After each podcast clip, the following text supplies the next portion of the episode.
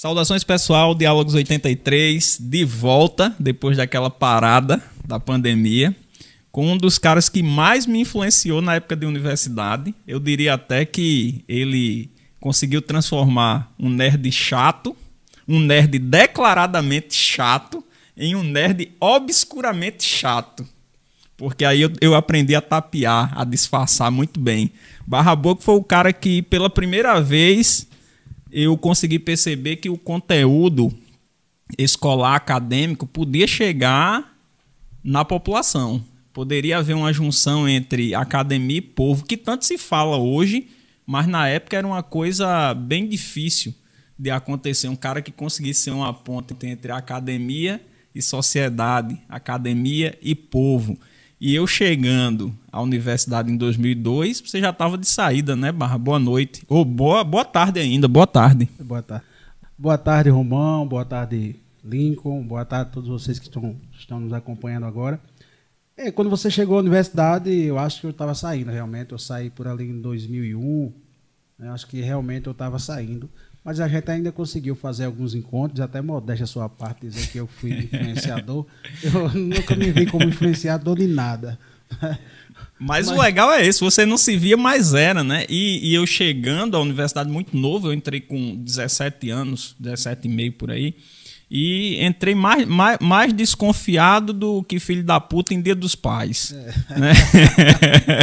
aí, aí, entrei e, e observava as coisas, e inicialmente eu não, não me saí muito bem na universidade, eu vinha, vinha de escola pública e tal, e tinha alguns posicionamentos que eu não sabia que tinha ainda, não, não tinha muita clareza sobre o que era, mas aí eu comecei a observar o seu comportamento e disse, oh, rapaz, é possível uma junção entre universidade e povo, né? Porque eu entrava como povo na universidade, né? E vi que o ambiente lá era elitizado, apesar de ser um, ser curso de licenciatura, tinha um pessoal bastante elitizado lá. Eu dizia, rapaz, não é bem minha praia, esse povo não é minha praia. comecei a, a ver seu comportamento e tal, daqui a pouco a gente falar mais sobre isso, isso, e me inspirou bastante. E eu era, eu, eu sou chato pra caramba, mas com você eu aprendi a dis, disfarçar minha chatice. Aí, Barra, me diga uma coisa, eu não vou falar desse negócio de universidade agora não. Eu quero saber o seguinte: eu estou pensando em convidar Lincoln aqui para ir a um churrasco lá em casa. Você acha que ele deve ir? Não? Eu acredito que ele deve. Agora, eu, se a experiência foi a que eu tive, né? eu, eu, recebi uma ligação dele por volta de 6 horas da tarde, já da noite, para ir lá comer um churrasco na casa dele. Por volta de 7 horas eu já estava lá. E quando eu cheguei lá, ele nem tinha carne e nem tinha churrasqueiro, que era pior.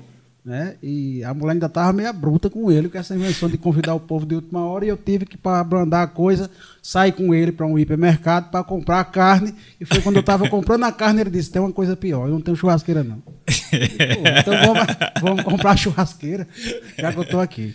Ô, ô Barra, agora, falando da, dessa história da universidade, você, de vez em quando, que eu nunca acreditei nisso, mas de vez em quando você dizia que era muito tímido, né? Mas nos seminários dava um show. Tinha alguma estratégia? Né? É, a, Pode verdade, dizer, não? Eu digo, não tem problema nenhum. A minha verdade era o seguinte: eu era muito ruim de falar em público. Eu não falava, eu travava. Eu não sei nem por que eu escolhi o curso de licenciatura em geografia, porque lá na frente a gente começou aquela história de seminário, apresentação. Foi aí onde eu me lasquei, porque eu sabia que tinha que falar. E aí eu digo: e agora? O que é que eu faço? Aí antes de, de, alguns seminários, eu percebi que tinha uns caras que iam para uma barraquinha que tinha lá, né? Eu digo, os caras vão lanchar, eu vou lanchar junto com ele. Aí percebi que os caras tomavam uma de cana. Aí eu disse, mas como é que eu vou tomar uma de cana ou duas para chegar na sala para dar o seminário? Aí quando eu vi lá uma embalagem de tampico, eu disse, eu já sei. Comprava o tampico, tirava metade e a metade botava a cana e estava lá, falava que era uma beleza.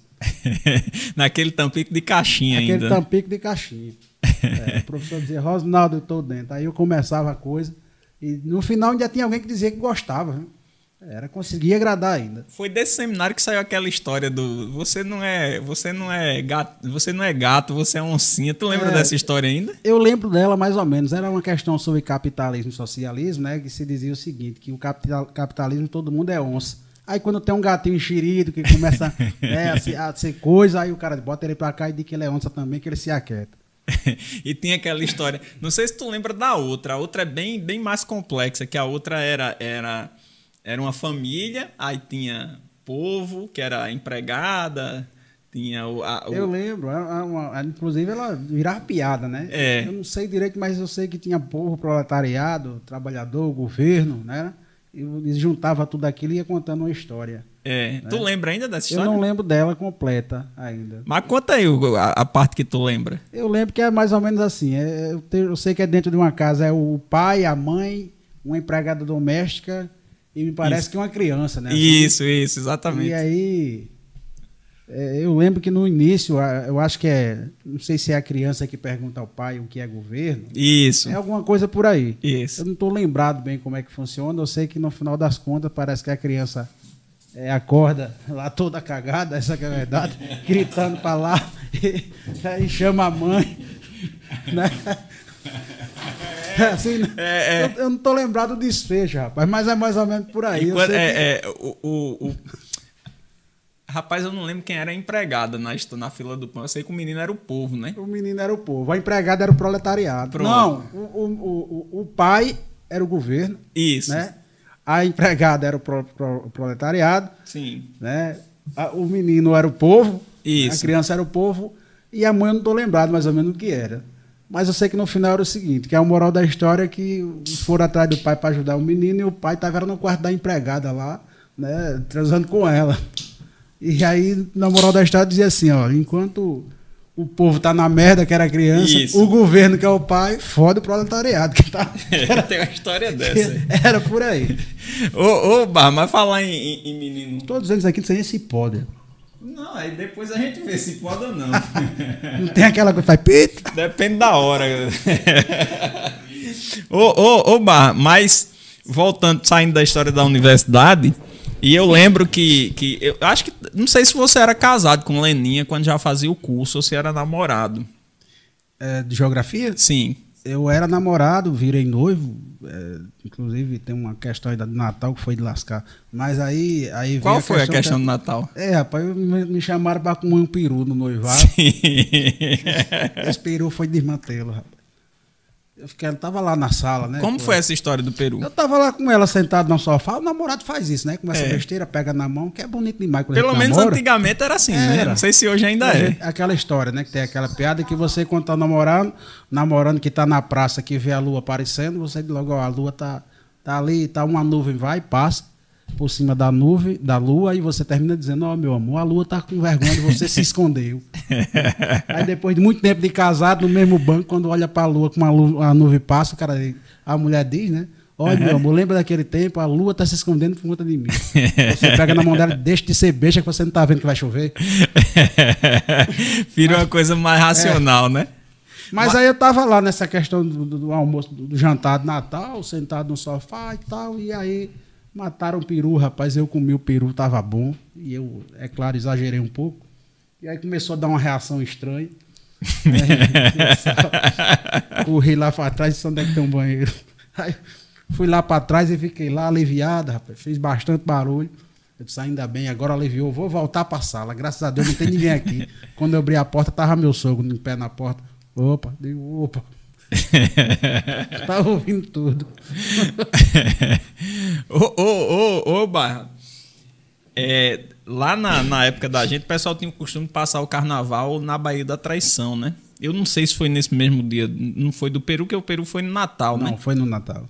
Mas tem uma história que tu saiu num Fusca, né, para socorrer teu. Eu não sei se é a mesma história, são duas histórias diferentes. Saiu num Fusca para socorrer teu irmão que teve um, pro, é, teve um probleminha assim, na lembro, Baía da Traição. Você, você tá tirando essas coisas da gaveta, né?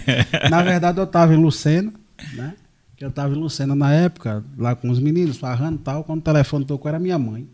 Dizendo, ó, seu menino, seu irmão, por algum motivo, ele foi detido na Baía da Traição. Eu, tá, mãe, vou, tô em Lucena, vou para lá ver o que foi que houve. O que aconteceu é o seguinte, quando eu cheguei lá na Baía da Traição, fui na delegacia, aí disseram assim, rapaz, eu fui na delegacia e perguntei, rapaz, tem um moreno aqui assim tal. O cara disse, é um doido. Eu falei, rapaz, ele não é doido, não. Ele até raspou a cabeça, vai vir pra cá, não é doido, não. Eu disse, ele é doido, porque os caras do choque atrás dele dizendo é o fresco. Mas o que foi que ele fez? Ele disse, rapaz, ele foi acusado de, de roubar uma televisão. Digo, meu irmão não, não é ladrão, pô. Então tá, a história tá mal contada. Como foi isso aí? Aí o cara contou, não, rapaz, foi o seguinte. Ele tava com aquela pessoa, o pessoal na praça, aí tava com vontade de ir no banheiro, não tinha banheiro por perto, ele foi no primeiro beco escuro que, que, que, que ele encontrou. Por coincidência, era o beco da casa que roubaram a televisão. os caras já estavam putos procurando um cara, quando viram ele no beco, disse, ei, rapaz, ele quando viu uns caras de preto, começou a correr. Os caras disseram, é ele mesmo, pega aí. Aí foram pegar ele já perto da prainha, disseram, cadê o televisão? Isso é o fresco, eu roubei televisão. Me dê seus documentos. Ele disse, eu não vim procurar emprego, não, vim tomar cachaça. Você está detido. Aí levaram ele para a delegacia. Isso o cara disse, é um doido. Mas aí depois foi, foi esclarecido, né? E ele terminou voltando para casa. Esse e... meu irmão, ele já me meteu em algumas, né? e a história do. Foi no Fusca que foi até lá, que o Fusca tinha aquela história de esquentar a bobina Foi, tal. foi. Eu tava no Fusca e o Fusca tinha uma história de esquentar a bobina. E a gente saiu de Lucena quando pegou aqui numa estrada que vai para a usina Japungu. Aí ele apagou, né? Ele apagou que esquentou a bobina e, e aí tem que ter água. Aí não tem água. O Fusca não tem radiador. Foi aí que a gente era em número de quatro, já tinha tomado muita cerveja. Foi que a gente teve, teve a ideia de vir mijando na bobina de lá até aqui. para ver se ela esfriava. Para chegar até Mamanguape. Aí. Entendi. Mas, bah, rapaz, muita história, né, cara? E eu tinha dito, por coincidência, eu, a, a, eu era noivo na época, Leninha, né? Uhum. Tinha marcado um almoço com Leninha lá em casa de 11 horas da manhã. E quando eu cheguei, já de madrugada, aí ainda fui para Bahia, consegui voltar a tempo e disse: Olha, mãe, vou dormir. E você não diga a ela, não, que eu cheguei de madrugada, que eu estava na festa. A mãe disse: Deixa comigo, no ensaio foi bom. Aí, quando eu acordei, já por volta de 10 horas, Leninha já tinha chegado em casa, aí ah, você tá com um bafo assim de cerveja? Não, fiquei até tarde assistindo o filme, tinha duas cervejas na geladeira. aí, aí eu tomei. Aí mãe pegou para me ajudar, se meteu e disse assim: é mentira desse caba safado. Chegou de madrugada. Quase acaba o noivado. Rapaz, aí é fogo, né? Mas nesse, nesse meio também da festa, tu ainda foi lá soltar teu irmão, né? E consegui soltar? E quando eu cheguei, nem lá estava mais. O pessoal já tinha é, é, visto que era um mal entendido tal, e ele já tinha sido liberado. Rapaz, é um caso sério essas coisas. E, e como foi aquela discussão recém-casado com, com Leninha do. Acabou. É, só, é porque tem um catálogo, né? A gente tem, tem que saber da, ah, você deve estar falando da, da geladeira. Isso. Ah, da geladeira. A geladeira, inclusive, quando eu dava algumas palestras, de vez em quando eu dizia, é até bom, aqui é Diálogos 83. Né? É. Né? Lá era diálogos, diálogo entre casal, que eu falava assim, a importância do diálogo no relacionamento conjugal. É, é possível, você precisa ter um diálogo em casa com sua esposa, senão você, né? Fica complicado. De forma que, quando eu casei, eu demorei mais de cinco anos entender, para entender que eu estava casado. Eu andava muito mesmo. E numa dessas andanças, cheguei meio tarde em casa, Leninha amanheceu o dia com a cara maior do que eu um pouco bravo. E aí ela saiu para trabalhar e eu saí também, né? E ela também não tinha feito café da manhã e eu também é natural. A mulher tá com raiva. Foi embora. Cheguei para almoçar, ela não tava.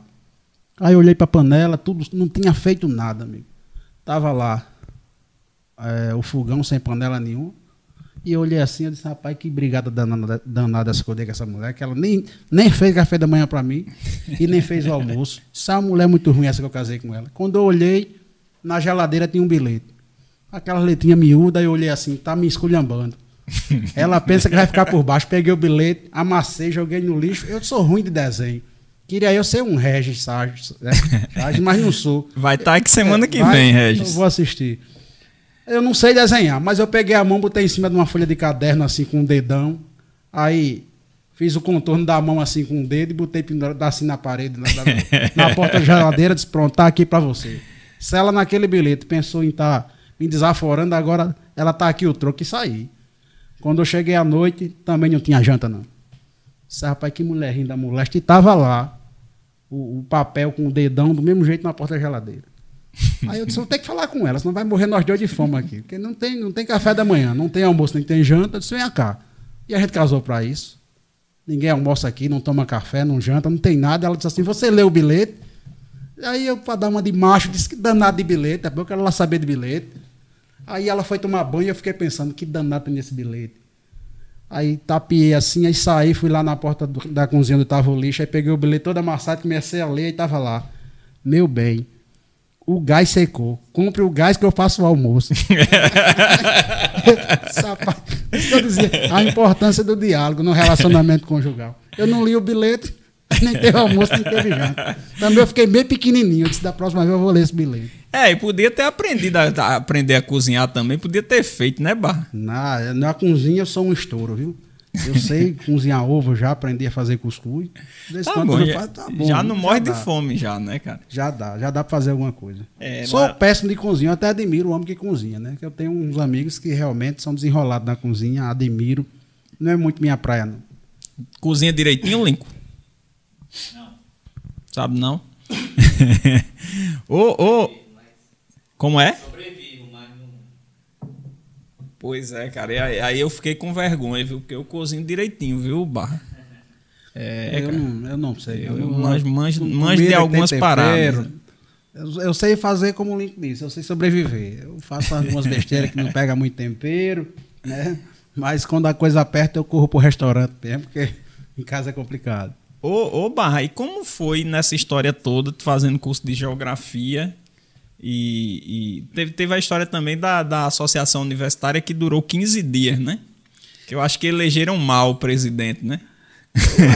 Me parece que você era o presidente da É, associação. por isso que elegeram mal, né? Elegeram você presidente. Na verdade, a gente tinha uma ideia de resgatar a, a Associação dos Universitários da cidade de Rio Tinto, né? E a gente fez aquela eleição de fundo de ônibus e a gente elegeu você presidente e eu estava lá como relações públicas, olha, eu. Era mesmo, eu achei que tu É. era o tesoureiro, mas o Não, tesoureiro não era. era Vando Pintadinho, não era? Era Vando Pintadinho, é, o inventor do, do, do perfume. Sim, é verdade. Revolucionou a história do perfume. Graças a Deus agora ele colocou uma outra. É, não tem nada a ver com Acabou essa perfume, história né? de alquimia, eu queria matar muita gente. Mas aí ela durou 15 dias porque era óbvio, né? A gente com muita ideia, aquela coisa de tentar botar as coisas para frente e tal, mas você também é, com o seu ímpeto, vamos dizer assim, Cabeça dura. cabeça dura, rapaz. E a gente fazia uma zoada danada na, na- no fundão do ônibus e a- tinha a prefeita da época que já não ia com a cara da gente sem nem conhecer. E, e terminou a gente sendo chamado para uma audiência na prefeitura. Não, mas não era só a prefeita que não ia com a cara da gente. A, a, a diretora do campus que a gente estudava também não ia, Também não. não, porque a também. gente chegava, a gente chegava ali com o nome da, da diretora era Madalena. E a gente chegava com um pagode, tomando cachaça toda sexta-feira, e a música que a gente cantava era Madalena. E ela, ela procurou saber quem era e tal, e eu sei que no final ela acabou proibindo tomar cachaça ali nas nas imediações. imediações, é verdade. E as barracas terminou descendo lá para perto da Guaraves, ficou um pouco mais longe, porque ela não suportava a turma. E o motorista do ônibus na época, ele era um cara que era bem adepto dela e proibiu o pagode dentro do ônibus. Foi, Mas a gente era meio sacana, a gente continuou. Aí o ônibus era um cara assim meio. O ônibus era aquele que tinha um motor lá atrás e a parte do motor servia de banco. Aí o cara, pra, a gente sentava em cima desse- dessa espécie de banco e vinha tocando o caminho todinho do Guarabira para Rio Tinto. Aí o cara teve uma ideia bacana, ele disse assim: Eu quero ver os caras tocar. E encheu o fundo do ônibus todinho de óleo queimado, que era pra gente não sentar. A gente Então a gente vai fazer o seguinte: hoje a gente não toca, não, mas vamos fazer aqui um acordo entre a gente. A gente vai batendo palma daqui até Guarabira. Quando um cansar, o outro começa. E a, e a gente foi batendo palma até lá. Quando chegou lá, ele disse: Mas pelo menos eles cansaram, agora na volta eu quero ver eles fazer isso. Foi pior, que a gente passou, aumentou o número de batida de palma, e quando ele desceu, disse: Não tem jeito não. Agora, agora falando dessa época também, é, to- tocar num assunto bem, bem chato, né? Que foi aquela história daquele amigo nosso que comeu uma buchada, uma buchada de bode no, no, no domingo e chegou na segunda-feira.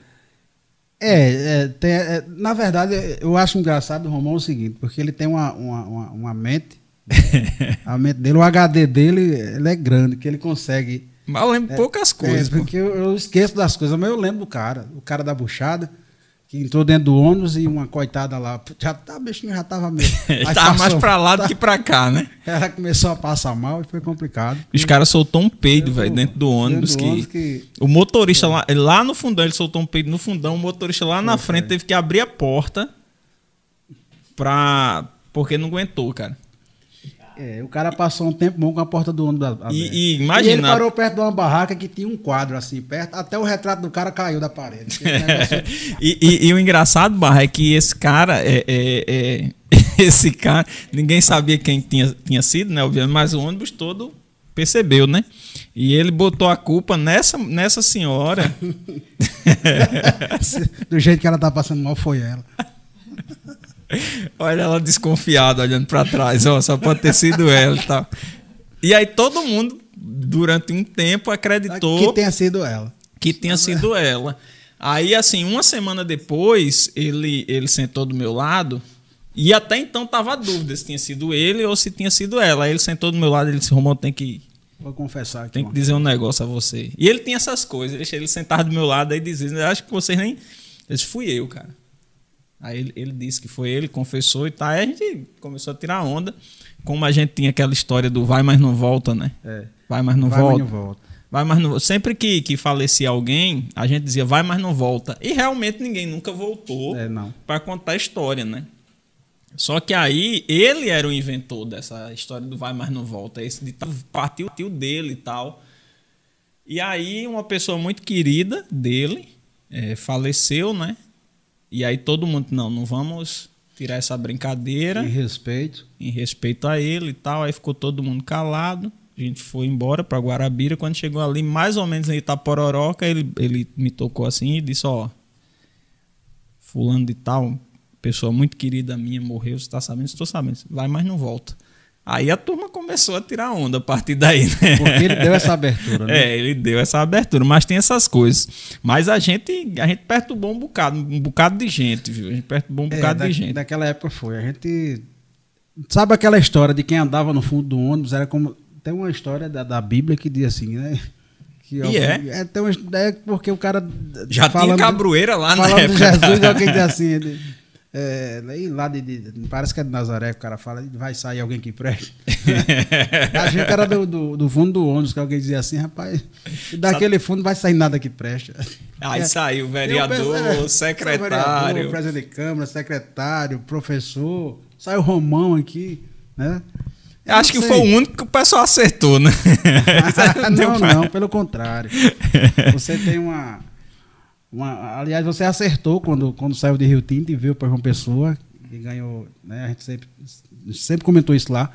Você ganhou uma certa notoriedade e também. um Mas certo isso é o que se respeito, comenta lá. foi- Ninguém sabe o que acontece aqui, né?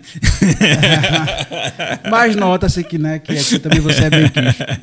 Ô, ô mas, mas nessa história toda, você fez geografia, terminou o curso. Quando foi? Eu nunca perguntei isso pra você. Quando foi que veio a ideia de entrar na política? Na política partidária, né? Quando foi que veio? Sempre houve essa ideia. Não, nunca.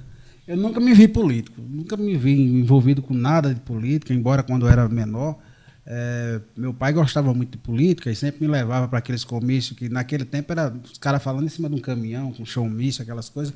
Comício interior, só me lembro da de GC Quirino que tem aquela história do comício de Beco Estreito, né? e não precisa muita coisa, não. Basta uma, uma F4 mil, né? É. Umas negras para gritar, um bebo que tem que ter, né? E alguém balançando, um babão para. eu sempre ia via aquilo. Mas eu nunca tive interesse pela política, não. Eu me interessei pela política, por incrível que pareça, com uma, uma raiva que eu tive de um político. Foi Eu mesmo. tive uma raiva de um político e eu pensei assim, rapaz, durante a política só tem um jeito de eu dizer algumas coisas com esse cara. Se eu for político também. que aí eu vou ter aqueles três meses. E aí fui amadurecendo essa ideia, né? E terminou que eu achei uma outra pessoa que também que pediu que eu fosse candidato, inclusive o ex-prefeito da cidade agora, né? Que era o Fernando Naia, na época, ele que também pediu que eu fosse candidato, e aí eu já tinha essa vontade por conta dessa, dessa maquerência, vamos dizer assim. e eu terminei entrando, mas aí terminou eu, eu, eu tendo essa vontade. Depois que entrei por uma, por uma coisa, terminou eu abrindo os olhos para outra, para ver que a política era um mal necessário e que precisava de alguém que quisesse de fato fazer alguma coisa. É claro que terminei ganhando para vereador lá na cidade, né? E como vereador também percebi que nem tudo que eu queria era possível, e a gente vai vendo que existe todo um sistema, né? E, ó, claro, e até pensava, se tem uma cidade pequena como essa que vai dizer lá, pro lado do Senado, né? É. Senado e Câmara Federal, quais são os acordos que tem. E aí foi que a gente viu que não era possível fazer tudo aquilo que a gente idealizava. E precisava seguir uma carreira diferenciada, uma carreira, uma carreira solo, de alguma forma de se distanciar da mesmice. E foi, foi isso basicamente que eu fiz, né? Durante o mandato. Claro que a gente não consegue 100%, porque eu acho até que qualquer um político que ele tem uma ideia mais clara, ele só conseguiria é, se destacar melhor se acabasse essa coisa de coligação e de tudo, que alguém pudesse, pudesse ser candidato próprio. Dele é, próprio, sem depender de grupo. Tá é a segunda pessoa que diz isso aqui. E a segunda pessoa, e co co coincidentemente, é o segundo, segundo formado em geografia que diz isso. A primeira pessoa que veio aqui e disse isso, não sei se Lincoln lembra, foi Ézio. Ézio foi? Foi, foi o nosso primeiro programa aqui no estúdio. Ézio disse: o interessante seria que houvesse uma, uma, uma campanha é, sem partido, né? No caso, sem, sem a necessidade da, da, da é, do partidarismo pudesse... e tal. É, aí você me dizendo isso, aí eu lembrei de Ézio, inclusive um abraço, Ézio, forte abraço. Elô vai estar aqui, que é a esposa de Ézio, que, é, que trabalha com marketing político, inclusive nos próximos programas. Mas é, me chamou a atenção porque é a segunda pessoa que diz isso. Aí você entrou, gostou. Gostei entre aspas, né? Entre aspas. Assim, às vezes é bom quando você consegue fazer o bem para uma pessoa e essa pessoa consegue agradecer, você se sente útil, né? Mas nem sempre é fácil, até porque as pessoas, cidade do interior, por exemplo, que a pessoa tem mais contato com o vereador nesse caso, elas acham que o vereador tem o poder de execução e está sempre cobrando do vereador aquilo que é atribuição do prefeito, do executivo, né? Então termina aqui dizendo, não, o vereador tal não faz nada, porque dificilmente acompanha uma sessão, não sabe quais são as lutas dos vereadores, né? qual projeto que ele luta para aprovar, qual requerimento que é que ele pede. É claro que com as redes sociais, as mídias, é, para quem é mais afeito hoje a falar, ficou mais fácil divulgar o trabalho, claro, né? Para quem sabe utilizar. Nem todo mundo gosta muito de, de, falar em público ou de ter uma imagem assim exposta. Então, às vezes fica difícil de você mostrar um trabalho. Mas para aquele que gosta, hoje ficou mais fácil você é, colocar seu trabalho para que o povo veja. E aí, para algumas pessoas que são um pouco mais entendidas, começa a ver que você briga e luta por alguma coisa. Não é só um salário na Câmara. Né? E, às vezes, também aquele próprio que está lá, às vezes ganha e não sabe nem por que ganhou. Né? Vai naquela coisa ali, ah, vou botar o nome para vereador porque muitas vezes quer um status. E eu vi isso também em alguns. Alguns que, na verdade, não quer ser um defensor do povo, ele quer ter um status vereador. Né? Quando eu escolhi ser vereador e continuei trabalhando na empresa que eu trabalho, que eu trabalho na Cajepa hoje, até era criticado por alguns. Mas como é que pode e tal? Eu disse, ah, vocês vivem curtindo o vídeo de um prefeito lá de Colatina, que fica plantando coisa no meio da rua. A gente caiu aqui, pelo contrário. Porque tá trabalhando. É, é estranho. E essa, hein, Barra? E essa transição aí, porque hoje quem assumiu foi Leninha, né? Hoje quem assumiu foi Leninha. É, a vereadora hoje é Leninha, eu não sou. Alguém, alguém pergunta, você é o que hoje? Eu disse, agora eu tô só auxiliando ela, tá? Às vezes, ainda, quando o cara é bem amigo, eu digo, eu tô só sendo baba-ovo dela. Mas assim, a transição ocorreu é, numa questão que eu nem estava esperando, na verdade o candidato era eu, até faltando até 15 dias ainda para a eleição. O candidato era eu, tudo normal, até que teve um problema de coligação e a coligação praticamente quase que se desmanchava, né? E por falta de um vice e tal, e alguns candidatos a vereadores também que não aceitavam é, até minha presença mesmo como candidato, porque sabia que na coligação que estava eu ganhava. Então os outros que eram concorrentes às vezes me via assim, como eu não era o concorrente número um, eu era o adversário que podia ganhar e que realmente que tiraria uma, qualquer chance. E quando achava ficou sem candidato a vice, eu tive que tomar atitude justamente para poder levar a chapa adiante. Foi aí que eu terminei é, virando vice, mas em troca, é, em comum acordo, a gente colocou Leninha, que nunca tinha sido política. Se eu não era Leninha, que não era mesmo, né? Terminei colocando ela para ser candidata a vereadora, né? E eu segui na campanha de vice. E foi assim que Leninha entrou. Foi eleita, primeiro mandato. É, para ela tudo é novo. Né? Eu também não posso exigir dela aquilo que eu, que eu fazia. Mas claro. ela já. Ela, eu vou fazer uma pergunta bem capciosa agora, mas ela já entra com um caminho percorrido, né? Porque pelo menos tem você para orientar lá, ó, eu passei por isso aqui, aconteceu isso e tal. E você não tinha, ou tinha alguém quando você Não. se elegeu para Eu tive que aprender a duras penas, do jeito que estava lá, com confusão, com discussão, aprender o que era o regimento interno, decoro parlamentar, eh, lei orgânica, ler muita coisa, né? Muita informação para depois aprender que a gente só precisava de pouco daquilo. Pouco se usa. É aquela questão do conteúdo todo a gente usava pouco, então era poucas coisas que a gente utilizava. É claro que eu passo para ela algumas coisas, né? Para que o mandato vá fluindo, aquelas ideias que eu tinha, coloco no papel, ela também apresenta, ela também tem as delas. Ela é professora bem mais ativa do que eu, porque na verdade eu, eu, eu não cheguei a exercer de forma oficial a geografia. Eu me formei, fiz uma especialização, ainda cheguei a fazer um, um pequeno estágio, substituir Leninha. Ela dava aula numa escola particular, eu cheguei a substituir ela algumas vezes, mas eu nunca fui de fato para uma sala de aula, justamente por incrível que pareça, porque eu não sabia falar em público. Eu detesto dizer falar em público, eu não falo não. Não tinha jeito de falar em público. Então eu disse, não sei porque eu escolhi isso. Eu era professor, tinha que falar. Como é que eu esperava dar aula, né? Mas lá na sessão fala, né? Falava, né? Ah, e, é aí quando veio a, prime- a primeira vez que eu fui candidato, acho que foi em 2012, que veio essa necessidade justamente de falar, até começou bem antes. E aí eu me filiei ao PSB também, e eu sempre vinha para cá para algumas reuniões, né, com, com o então prefeito da capital na época, que era Ricardo Coutinho, e tinha algumas reuniões aqui em João Pessoa, que eu vinha como convidado do PSB, e a gente ficava prestando atenção, né? O que era debatido ali, quem é que falava mais. Aí eu ia nas redes sociais e pesquisava sobre aquele. eh, O próprio candidato a governador na época, né? Que era o próprio Ricardo, eu ia no YouTube, procurava alguma fala dele, ia me inteirando das coisas. E aí, quando chegou a vez de ser candidato em 2012, eu já tinha assim uma coisa mais que meio que se espelhar e o que dizer e tal, ver os problemas da cidade e transformar aquilo em fala. Foi isso que foi, foi, foi fluindo. As primeiras falas não foram tão boas, depois eu tava me achando já, né? É, mas é assim mesmo. E o curioso que eu tô olhando aqui, quando você chegou, a gente comentou isso, que eu vim de amarelo, você de amarelo e a gente não combinou, né? É, e, E o a- estúdio é verde, né? É, e a essa altura, a essa altura o povo lá em Rio Tinto deve estar pensando, Barra deve estar querendo ir para algum partido que é amarelo e já Não, estão não, pesquisando. Não, não, PSB não. Na verdade, foi. Por incrível que pareça, é, é, eu gosto de pedalar. Agora a minha mais nova atividade. Eu vi, Já era rapaz. antes, né? Agora eu retornei. Gosto de pedalar.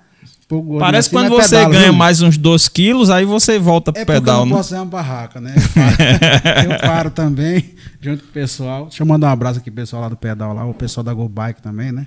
Nosso amigo Carlos, que pedala com a gente, e o pessoal que frequenta lá. Inclusive, Então- eu sou doido que Carlos vem aqui, rapaz. Chamei ele e tudo e ele nem não deu nem. Rapaz, e pior que Tá mais que o Carlos- fácil, tá Carlos- mais fácil o Roberto Carlos vir do que Carlos. É. porque ele é artesão. Ele Ele é agora tem essa artesão, história da- das bicicletas. bicicleta, Ele tem um bom entendimento. É, eu acho que o diálogo aqui para ele. Até agora eu vou perguntar uma outra coisa. Deixa acabar essa história de Carlos, mas é que eu acho que daria certo aqui. É, conversando com ele, muito embora só não- você não vai falar de política com ele, né? Porque- Não, não vou, não, porque vou. aí você- ele é encantado Bolsonaro, aí deixa ele na dele.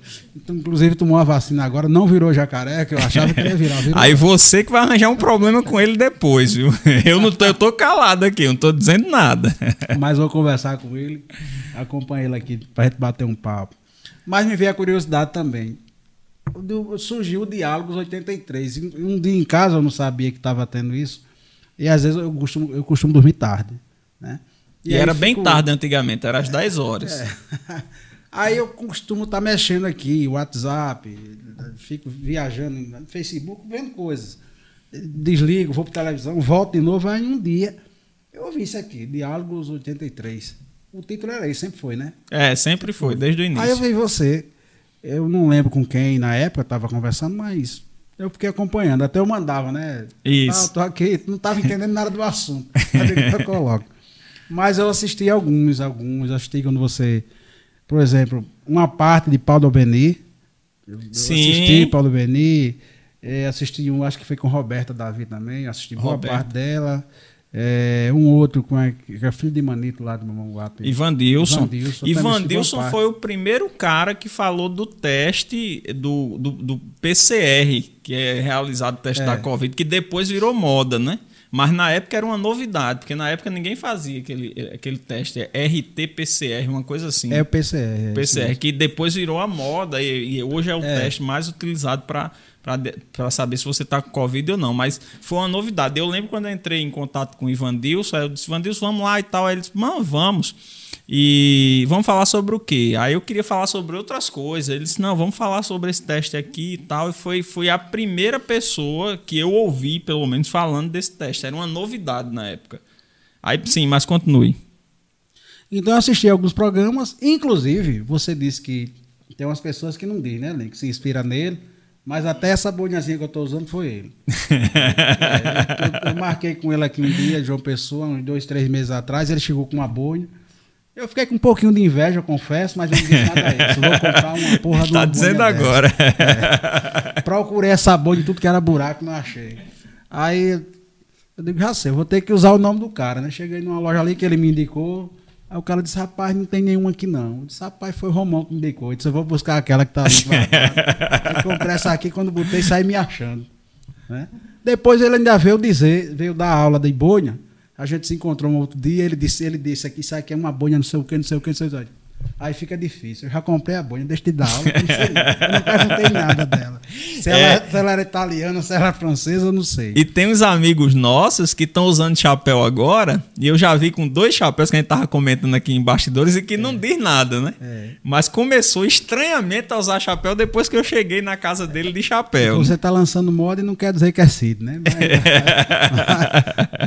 mas pois é, é, exatamente. Mas depois ele vai dizer, não tem nada a ver, eu sempre usei chapéu e nunca tal. Nunca vi ele com chapéu, nunca. E agora já tá com. Eu já vi pelo, pelo menos, menos. Eu sou dois. sincero, pelo menos, né? Não, logo, essa coisa não. Eu já vi pelo menos dois já. Mas já passou gente boa aí, viu? Como hoje também você tá aqui, vai, é uma, um podcast histórico esse Para mim hoje, é né? uma grande satisfação. Nem esperava esse convite. Claro, fiquei pensando em casa, ele vai falar sobre o quê? Porque eu não estou na sala de aula, vai ter assunto que talvez eu não vou dominar tanto. Eu disse, já sei, vou perguntar a ele quais são as perguntas. Aí eu estudo aqui. Aí quando eu liguei, disse, me diga uma coisa, qual é o tema? Esse tem não. É na hora. Tem alguma pergunta? Não, você só vai saber na hora. E eu vi o caminho todinho do carro pra, de casa para cá, pensando que moleste ele vai perguntar a mim. Preocupado, né? Preocupado. Eu também sou assim, cara. Quando eu vou para os lugares, o pessoal não diz quais são as perguntas, eu fico muito preocupado, né? Agora eu lembrei de uma outra coisa na universidade que, quando eu não sei, eu invento também, né? Sim. E, é, eu lembro lá que uma professora mandou ler uns textos lá, eu li, aí depois. aí depois, pronto, esse mesmo autor tem um livro em inglês. Tudo que você tem que fazer agora é pesquisar o mesmo assunto num livro em inglês e depois procurar três é, escritores brasileiros que traduziram a página do livro. Eu digo, pronto, agora deu para mim. Sem internet na É, época. sem né? internet, não tem internet na época, não. Aí eu fui para a biblioteca, que naquele tempo era assim, né? Você ia para a biblioteca ler, pegava uma senha lá de um livro, passava com ele dois, três dias, depois renovava. Aí eu fui, achei dois. Achei dois escritores que tinham traduzido aquela página do livro. Eu digo, e agora, meu Deus? E chegou o dia de entregar o trabalho à professora, e eu não tinha achado outro nome. Eu digo, rapaz, eu acho que ela não vai saber, não, mas já sei o que eu vou fazer. Aí botei lá o nome e tal, aí entreguei a ela aqui, professor. Tá aqui o trabalho feito, traduzido, e esses três escritores aqui foram foi os que traduziram aqui esse livro do, inglês para o português. Ela leu esse primeiro eu conheço, segundo eu conheço, agora esse terceiro aqui, tô bem lembrado dele não, mas pode pesquisar que tem aí. Vai lá na biblioteca, essa não vou não. Aí botou lá um 9. Aí, depois de tudo, aí eu passei e fui embora. Depois de uns 15 dias eu encontrei ela. Me diga uma coisa. A nota já está dada mesmo, deixa isso para lá. Mas quem danado é aquele, aquele escritor que está dizendo, isso é o nome de pai. Metesse o nome do teu Meteu pai lá na história. lá. Não tinha o que fazer, né? Não achei o outro. Ô, ô, Barra, agora me diga uma coisa, assunto delicado, viu? Assunto delicado. Talvez você nem possa, se você não puder tocar nesse assunto. Como foi aquela história lá do, do rapaz que, que, que jogou a arma lá no seu carro? Rapaz, isso aqui é complicado. Tudo começou com você, né? Claro. Não, eu não fui eu que joguei a arma no Não, carro não, do rapaz. Mas veja só como foi a situação. É, Lincoln não sabe da história, eu vou contar aqui, que eu já tô vendo Acho que ele tá Lincoln rindo. não sabe, não. Vai saber. É isso agora. Foi antes- agora há pouco, Agora há pouco, antes do final do ano. Eu tava em casa. Aliás, eu estava em Mamanguape, na casa da minha mãe, bem tranquilo. Tal, quando eu recebo um telefonema de nove da noite, de Romão. dizendo que estava em Rio Tinto, tomando uma cerveja. Vem cá pra gente bater um papo, nunca mais se encontrou. Digo, eu vou. E mamãe disse, não vá não. E você chegou aqui agora, eu digo, mas vou com o cara que a gente boa também. Tem que ouvir a mãe. Eu não vi, fui para Rio Tinto. Quando eu cheguei lá, no ambiente que a gente estava, fecha 10 horas. Eu cheguei lá por, por volta de 9h20. Então a gente passou pouco tempo lá. Disse, vamos lá na praça, que lá tá aberto, a gente fica lá um pouquinho. Certo. Quando eu fui chegando na praça, não tinha lugar onde estacionar. E lá mais na, mais na frente tinha um estacionamento. Aí eu deixei ele passar, disse ele, passe, estacione seu carro lá, que eu vou procurar o estacionamento lá na frente. Aí fui quase perto do Banco do Brasil. Quando eu desço do carro, tá um cara, quase dois metros na minha frente, diz assim, epa, me arrume 10 contos para eu tomar um. Aí eu disse, rapaz, 10 eu não tenho não. Mas puxei a carteira e dei 20. Ele disse, tem um 20, tome logo 20, já fica pago 10 para a próxima vez. Aí o cara vai, puxa um revólver, dá uns tiros para cima, que meu ouvido até agora ainda tá zunindo. eu me agarro com a mão dele, aí tomo o revólver da mão dele, ele deixa o revólver, tá bom, tome conta e saiu correndo. E eu digo, e agora? O que é que eu faço com isso aqui?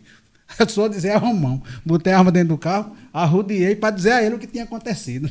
Quando eu cheguei lá, aí estava na mesa que ele estava, disse, Romão, vou dizer o que aconteceu comigo ali, e eu não sei nem o que faço. Aí disse, o que foi? Eu disse, não dá tempo não, tá cheio de polícia praça aqui. O que eu não sabia é que o cara já tinha dado uns tiros para cima lá.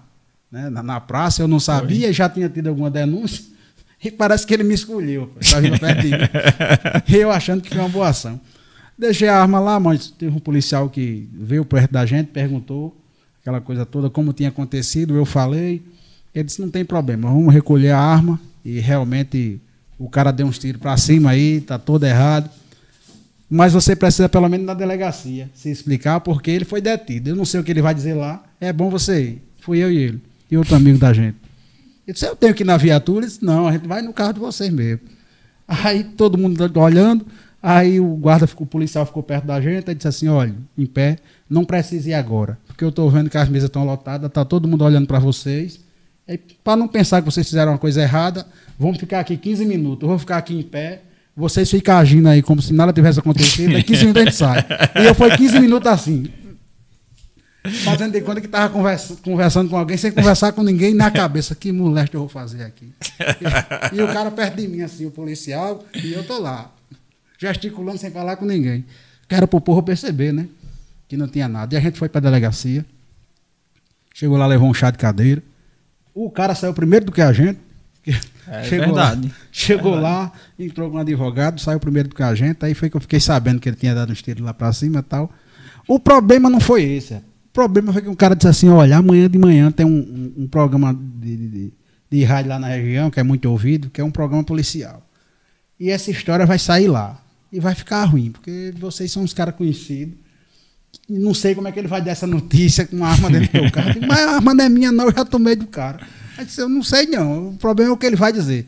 E eu consegui dormir. Fui para casa e não dormia, não, só pensando no programa, que o cara ia dizer no outro dia. Liguei logo para minha dúzia de amigos, eu digo, olha, se vocês ouviram uma história aí no rádio, não é como ele vai dizer não, viu? É porque a coisa foi diferente. Trato né? logo de desmentir. Trato logo de desmentir, que ele vai dizer que eu fui pego com porte legal de arma, eu posse ilegal de arma, e não foi assim. E, e o programa começou. E, e, o cara tem uma vinheta daquela que bota você para ficar meio apreensivo. Tem uma música que é um, um, um, uma música lá que é. Eu não sei, não sei se é de Decro ou é de Bezerra da Silva, mas é ela começa, é um samba de sangue, sangue, sangue. Ele começou o programa, sangue, sangue. Aí aparece uns tiros, tiro para tudo que é lado. E eu digo, é agora que eu vou me lascar. Aí, aí ele começou a dar notícia. Começou a dar notícia. É, tiro em praça pública eu tento. Eu digo, me lasquei. Ele, ele, vai dizer que fui eu. Aí ele foi desenrolando a história, falando o nome do cara e tal. Aí o cara dando tiro para cima em via pública não sei o quê, lá vai e tal, posse legal de arma, tal. Eu digo, e agora? E eu, apreensivo, né, para saber, é agora que ele vai tocar no meu nome. Aí um assunto foi desenvolvendo, ele lascando o cara que tava dando, tava dando tiro para cima, quando chegou na hora ele disse, foi aí que apareceu barra para acalmar as coisas, tomou a arma dele e normalizou a coisa. Saí por herói. Depois vieram perguntar: Foi tu que disse a ele isso? Eu não, eu estava pensando que ele. sabia de nada. Eu, né? sabia de nada, eu estava apreensivo, não sabia nem que ia ser desse jeito. Mas foi justamente o episódio, graças a Romão, que ligou pra mim nesse horário. Pra botar numa confusão. E a, é e e outra a gente começou a tomar cerveja e foi até tarde e já eram as duas da manhã e o teu telefone descarregou e Leninha ligou e o telefone descarregou. E a gente na praça, né? Foi, a gente foi. na praça, no meio da praça. Mas aí depois deu, deu- parece que, eu não sei pra você, mas pra mim deu treta, porque o meu celular descarregou Desca- O meu também. descarregou também. Duas horas da manhã. Ninguém chegava em casa. ligava. Aham. Mas quando eu tô lá, eu já digo a Vânia, ou eu tô em Marcelo ou eu tô em Toninho, pode ir. E que são duas praças, inclusive, né? A pra- é- é Marcelo em uma praça e Toninho na outra. Eu tô em Marcelo, eu tô em Toninho. Né? Porque o celular, meu amigo, é complicado demais, viu? Que, eu acho que não é o celular que é complicado, acho que a gente fica, quando eu vou pra lá, a gente fica muito tempo lá no, no- na praça, né? É, também você demora aí, né? Então, quando- É. E você não costuma avisar que vai. Ele é assim, você tá todo programado em casa para fazer uma coisa, o telefone toca, você já tá com o pijama, né? Todo mundo tem aquele short rasgado em casa. O É. cara bota aquele short, fica ali todo largadão, o telefone toca de quase 10 da noite. Tô aqui, viu? Aonde? Aqui na praça, vem aqui. Até para sair você tem que fazer um, um moído. Ah, Eu preciso sair, vou ali aqui, a essa hora, quem tá ligando? É Romão, aqui. Tá Aqui o número dele. Pronto. é. Ô, ô Barra, agora voltando à história da política, mas aí em cenário estadual, é, eu vi, li agora há pouco no, no Política por Elas, que é um, um, um blog de Regiano Negreiros, é, Davi, um pessoal extremamente competente, experiente na, na área do jornalismo. Inclusive a matéria que eles escreveram é a volta dos que não foram, né? Que é falando de Cássio Cunha Lima e, e Ricardo Coutinho. E aí você conta uma história. Eu já disse o nome, não era pra eu ter dito o nome dos dois, rapaz, mas já disse. É, de, de, com o Ricardo, né? Aquela história com o Ricardo Coutinho, que alguém foi lá atrás de alguma melhoria para a cidade. Ah, sim, sim, sim, sim. Lembra dessa história? Foi um deputado amigo meu que ele contou, ele contava essa história a mim. Na verdade, ele era sempre, ele sempre foi cassista o tempo todo. E naquela época que Ricardo foi ser candidato a governador na questão da reeleição e Cássio tinha rompido, né? Eu sempre pensava, e agora ele vai para onde? Porque ele era cassista de carteirinha, né? Uhum. E eu dizia, ele vai ter que fazer uma escolha agora, ou ele rompe também para ficar com Cássio, ou ele vai ter que anunciar a adesão definitiva a Ricardo. E vamos esperar o que ele fez, o que ele ia fazer. E ele anunciou justamente a adesão definitiva a Ricardo. E ficou com o Ricardo até o final. Inclusive eu soube que Cássio tinha ficado um pouco chateado com ele na época tal. Hoje eu acho que está tudo tranquilo. Mas a grande pergunta era eu perguntar a ele depois de um tempo, dizer, me diga uma coisa. Eu não estou entendendo, porque se eu tivesse que apostar, eu tinha perdido, porque eu jurava que você ia ficar com o Cássio. Aí ele dizia, não, pô, a questão é o seguinte, é, a minha questão com o Cássio, com o Ricardo era assim, Cássio é meu amigo, independente de qualquer coisa, mas toda vez que eu chegava lá pedindo uma coisa, eu era bem tratado, cafezinho, tapa nas costas, piada no gabinete, aquela conversa, eu me sentia em casa, era um irmão. Mas não saía nada, só tinha promessa. Dizia, eu vou fazer, não saía nada do papel. Aí eu, eu me enganava toda vez. Com o Ricardo, aí com o Ricardo foi diferente. Quando eu cheguei a primeira vez, diga companheiro, que eu nunca vi essa palavra. Só para estar no PSB, o cara tem que aprender umas coisas. Aí ele disse, quando eu cheguei lá foi pior. Aquela moça que me atendia já não estava lá, já era no duro mesmo. Sentei no sofá, quando alguém disse assim, entre que ele está ali esperando. Quando eu cheguei, estava aquele cara com a cara séria. Diga, companheiro. E, aí eu logo pensei assim, com aquele outro que era meu amigo. Que, que Não saía era nada. Cafezinho, tapa nas costas, não saía nada. E esse com essa cara feia aí. Aí ele disse que disse a ele o que precisava. Ele não disse muita coisa, ligou para alguém. Né, na- ele disse, ó, ele ligou para alguém, não sei para quem foi. Eu só sei que com um tempo a gente bateu um papo, eu fui embora, ele ficou de fazer e eu saí com a sensação que não ia ter nada. Até quando foi depois de um mês, dois meses depois, tudo que eu pedi para ele, que era uma melhoria lá de umas coisas na região, começou a chegar.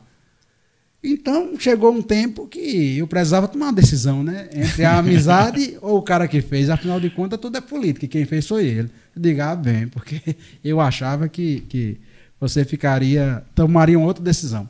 Mas foi assim que aconteceu. Ô, ô Barra, e me diga uma coisa, e agora? A pergunta, vou fazer a pergunta Ah, do povo de Rio Tinto. Toda vez que eu vou lá, eu sou seu amigo, Aí o pessoal sabe, aí pergunta. Mas e aí, como é que Leninha, vou até perguntar a você, na verdade deveria perguntar para ela, né? É, Leninha tá com a atual gestão ou tá fazendo oposição? Leninha está na atual gestão. Leninha é base Pois é, tão simples a resposta, né? Sim, que eu não vou lá, o pessoal fica, não, mas, mas Leninha, Leninha tá, tá com Magna ou tá, tá na oposição? E ficam me perguntando, rapaz, não sei não. Vocês deviam perguntar pra ela, velho, que a gente não fala disso, não. Aproveitar até o momento aqui Não, pra. bem assim da verdade, porque na verdade Leninha não fala tanto, né? Ela é professora, verdade, é verdade. ela não é tanto de se expressar, de falar ou fazer live ou alguma coisa assim. É, eu, se tivesse eu com mandato, claro que eu sou mais feito a isso, a live, a escrachar mais coisas, né? Ela é mais na dela, mas tem grandes ideias também. Quando a gente senta, hoje mesmo antes de sair daqui, a gente estava debatendo sobre um determinado projeto de botar para frente, porque foi um projeto meu que virou um projeto de lei sobre a questão da Lei Maria da Penha. E eu estava conversando com ela um jeito de aprimorar, já que ela é mulher, é professora, né? Lida mais com mulheres do que eu. Né? Eu fiz justamente o projeto na época, quando eu era vereador, que era, era um projeto para ser trabalhado nas escolas municipais, que era justamente a importância da Lei Maria da, Pre, da Penha, né? E a não violência contra a mulher e tal. Porque quando eu era vereador, eu andava muito, interior, aquela coisa toda, eu no centro da cidade, e eu terminava por saber de vários casos de agressões, né? De maridos contra mulher e tal. Eu não vou dizer nem cárcere privado, mas aquela questão da mulher querer fazer alguma coisa e o cara proibir, e aquela história. Agora você vá, né? E a mulher termina não indo pela intimidação. Foi daí que deu a ideia de fazer esse projeto para poder trabalhar nas escolas, justamente com as crianças e tal. E esse projeto virou lei. Mas aí veio a pandemia, não conseguiu trabalhar ele no ano passado. Esse também está sendo um pouco difícil. Mas eu tinha conversado com a Leninha para ela tentar. Pra implementar nas escolas, é? Era. Tipo palestras, alguma coisa assim, né? Com a, juntamente com a Secretaria de Educação, justamente para ver, porque existe. Porque também não adianta só falar da Lei Maria da Penha, mas ela parece às vezes ser um pouco invisível, né, aos olhos de algumas pessoas. E às vezes a própria mulher que tem medo de denunciar, né? Porque muitas vezes não, não, não, não, encontra o apoio, o aparato. né? Embora tenha, eu acho que é o Disque 100 que tem, né? É. mas não consegue tanto o apoio. E a gente vê que o caso de feminicídio vem aumentando consideravelmente. Na Paraíba eu, eu escuto alguns noticiários, né, e sempre tem. Eu acho que a semana passada eu vi uns dois aí pro lado de, do interior do estado, né, justamente de pessoas que não aceitam fim de relacionamento. Acho que pessoas até mal amadas, porque a gente tem que compreender que ninguém é dono do outro. né? Isso, a gente verdade. casa justamente para ter uma companheira, um companheiro, mas a partir do momento que você vê que não está dando certo, não existe, não existe outro caminho.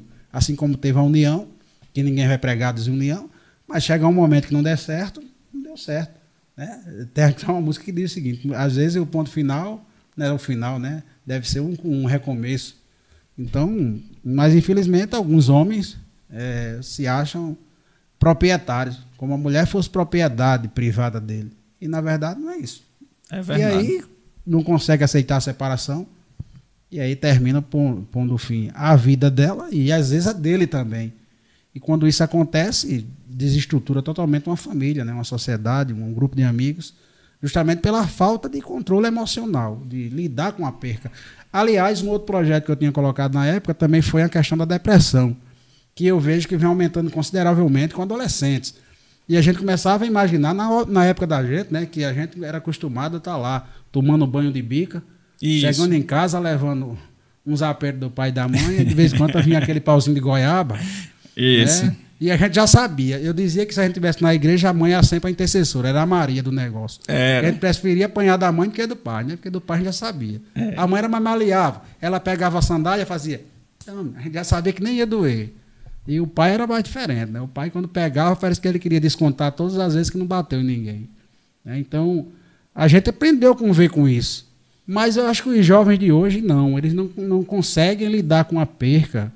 Não sei o que acontece. É aquela equipe que. É outra aquele- geração, né, uma cara? outra é a geração do, do, do- do- da era digital, né? Do celular. Isso. Onde você consegue se trancar num quarto e você interage com muita gente ali e não consegue dar um bom dia, mas nem o pai nem a mãe. Às vezes o pai está na sala, o filho está lá no quarto e dá um bom dia pelo WhatsApp. Não tem mais aquele calor humano. Parece aquela coisa que você quer cancelar um cartão, você liga e diz, ó, digite 3, digite 4, 9 para falar com o atendente e você não resolve porra nenhuma. Tá? Então a geração hoje está muito afeita à questão das, das redes sociais e e assim esse sentimento de perca de repente, né, a questão da, da depressão, pessoas que muitas vezes têm tudo na vida, né? Tem gente aí que a gente conhece que tinha tudo para dar errado, teve uma vida que perdeu mãe, que perdeu pai, podia ficar aí largado, revoltado com tudo e colocou e tocou a vida. Enquanto tem outras pessoas bem resolvidas hoje, que tem família, tem tudo, e colocou na cabeça que tem um problema. E o projeto de lei, quando eu fiz, foi justamente para trabalhar com esses adolescentes, crianças e adolescentes. Também em escolas, através de palestras, aquela coisa toda. Aquela questão do, do acolhimento e empatia, que a gente não vê muito hoje. Quando você começava o programa, você dizia assim: olha, eu não consigo entender, você, todo mundo vive em você, é aquele cara que conseguia dialogar com uma classe de determinado tipo e conseguia vir para baixo melhor ainda. É, eu sempre vim de classe baixa. Eu nunca esqueço que o meu quarto era um quarto com um chão de terra batida. E eu tinha que dormir é, muitas vezes com meu irmão numa rede. Né? E olha que eu, de vez em quando sentia Coca-Cola. Aí, aí dois numa rede é complicado. Né? E a é. gente não tinha muito brinquedo, não tinha muita opção de brinquedo. Eu lembro que a gente ficava o tempo, eu acho que era os anos 80, e a gente saía juntando latinha de cerveja pela rua e fazia uma pirâmide assim, no próprio quarto ficava balançando a rede para bater com as pernas nessa, nessa, nessa pirâmide de lata e ganhava a brincadeira quem derrubasse mais lata. Era o nosso brinquedo. Nem por isso a gente foi, cresceu revoltado com as poucas condições que tínhamos, mas a gente foi seguindo. Cada um faz as suas coisas hoje. E eu, por vir dessa, dessa questão, filho de pedreiro né, e de doméstica, com muito orgulho, claro, Fui convivendo com pessoas boas, pessoas ruins, pessoas que tinham uma certa condição financeira e as que não tinham também. A questão é que eu conseguia é, ver o lado humano das pessoas. Né? Por isso, cargo nenhum nunca me subiu a cabeça. Eu sabia bem a minha responsabilidade enquanto vereador, enquanto coordenador da empresa que eu trabalho na época que fui também, eu procurava justamente, procurei até humanizar o atendimento.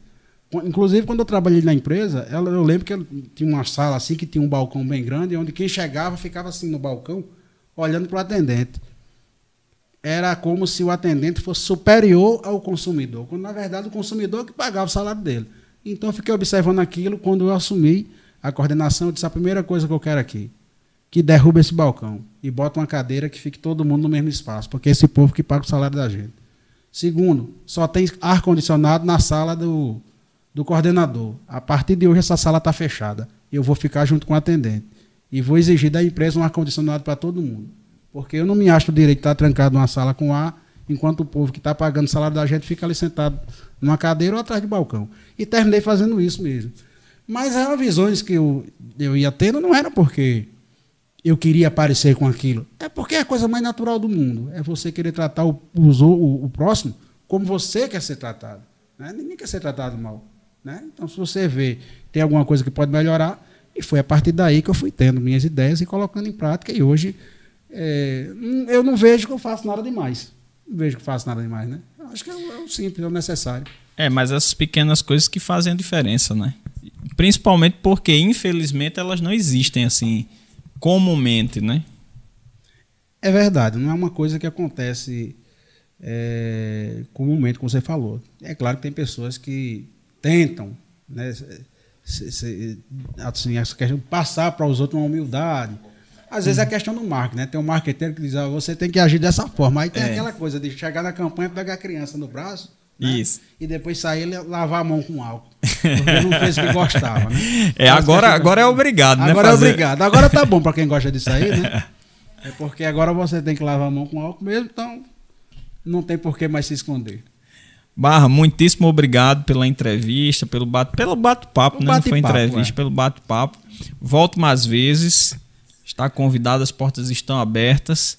Muitíssimo obrigado, foi um papo muito agradável. E até as próximas, né? Espero que as próximas lá em Rio Tinto não aconteça o que aconteceu da penúltima vez, né? É, mas né, claro que é, terminou, eu saí pro herói, claro, né? Então, e foi tá bom, bom, né? Até tem um áudio gravado, eu gravei até o programa para mostrar as futuras gerações. É, minha professora perguntou que cheguei no outro dia com aquela cara amarrotada, né? Aí a professora perguntou o que tinha acontecido. Eu passei a madrugada na delegacia. Barra, valeu, obrigado. Quer, quer dizer as últimas palavras? Fica à vontade quero, aí. Na verdade, agradecer a você aqui pelo espaço, pelo convite. Lincoln também, que pessoa conhecia agora também, mas eu vejo que uma pessoa dedicada naquilo que faz, gostei do estúdio, né? Eu ficava curioso para saber onde é que isso era gravado. Da próxima vez eu vou estudar mais um pouquinho para dialogar mais um pouco. Mas parabéns a você, Lincoln, pelo estúdio. Romão pela iniciativa. Ele até terminou nem me dizendo quem é que, que deu essa ideia. Ele se era dele ou. Foi Vânia, Vânia olhou para mim um dia e disse: Ó, oh, a gente tá precisando. Porque a gente montava os cursinhos antigamente juntos, né? Vânia administrava, eu dava aula, né? Chamava algum outro amigo para participar também. Só que aí Vânia resolveu que não era a vibe dela fazer isso, né? A gente passou um tempo aí administrando sozinho, depois Lincoln entrou administrar o curso junto comigo, aí depois a gente tá dando um tempo agora, né, Lincoln? Aí um dia Vânia virou para mim e disse: Ó, oh, a gente tá precisando fazer alguma coisa juntos, assim, de trabalho, né? Aí eu disse: Vamos fazer um programa de, de debates? Aí eu disse: Vamos. Só que aí veio a pandemia, né? Aí não tinha como ser debate, né? Não tem. Aí a gente começou a. Aí, não, vamos esperar a pandemia passar. Quando a gente viu que, que ia demorar demais a passar, aí eu disse, Vânia, a gente tem que adiantar essa história pelo Instagram, vamos fazer umas lives. Aí a gente começou a fazer as lives. Mas aí, quando tudo isso passar, que estiver tranquilo, ainda é uma ideia trazer duas pessoas para debater um tema e tal. Mas por enquanto é mais seguro ser, que seja uma pessoa só. Se forem duas pessoas, vai ser como semana que vem, que vai ser Regis e a filha. Que aí já convivem juntos, não tem problema, né? Verdade. Mas aí surgiu dessa história. Então foi meio a meio aí, né? Foi meio a meio a ideia, né? Saber, e eu não sei é... de quem foi, na verdade, a ideia de, de fazer essa história, né? Ah, o, o, o, o, o, o título, né?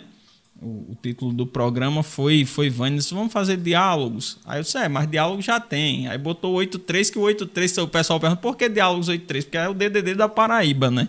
Ah. Entendeu? Aí por isso que é 83. É, se fosse lá em Rio Tinto, seria Diálogos 23, 23, que é o número da casa da, da minha casa. mãe lá em Rio Tinto. Verdade. É. Ou seria só 23, 23, né? E pronto. Mas aí foi desse jeito. Mas parabenizo pela ideia, que realmente a ideia é muito boa. Por aqui, pela essa bancada, já passou várias pessoas assim que conseguiram realmente fazer grandes diálogos. Não que outros não conseguiram, claro. Porque às vezes você. É como uma música, né? Você escuta dez músicas e tem uma que você se interessa mais. Às vezes é letra. Às vezes é alguém que conversa. Possa ser que tudo que eu disse aqui não valeu nada para alguém mas alguém soube de alguma coisa. É por isso que o nome é Diálogos, né? Claro. É, é, e, não, e aqui o que a gente é fez foi justamente bater um papo. Não, mas foi muito bom, foi muito proveitoso. A gente relembrou aí o tempo de faculdade. É, eu entrevistei aqui Rafael. Não, quando eu fiz a live com o Rafael em casa, no Instagram ainda, Rafael Virgínio, professor de história, ele disse: Ó, oh, vamos entrar logo, que Rafael é bem assim prático, né? Ele disse: vamos entrar logo no assunto, porque se a gente ficar conversando aqui, tem umas, vão ser histórias infinitas e algumas proibidas. E Rafael é contemporâneo meu também de universidade, né? Então tem, tem essas tem muitas Essa, histórias que a gente nem muito, falou, é, né? Porque tem umas coisas também que deixa nos bastidores, né? É. Barra, muitíssimo obrigado e até as próximas, viu? Agradeço a vocês. Obrigado, Lincoln. Pelo programa Valeu. e parabéns.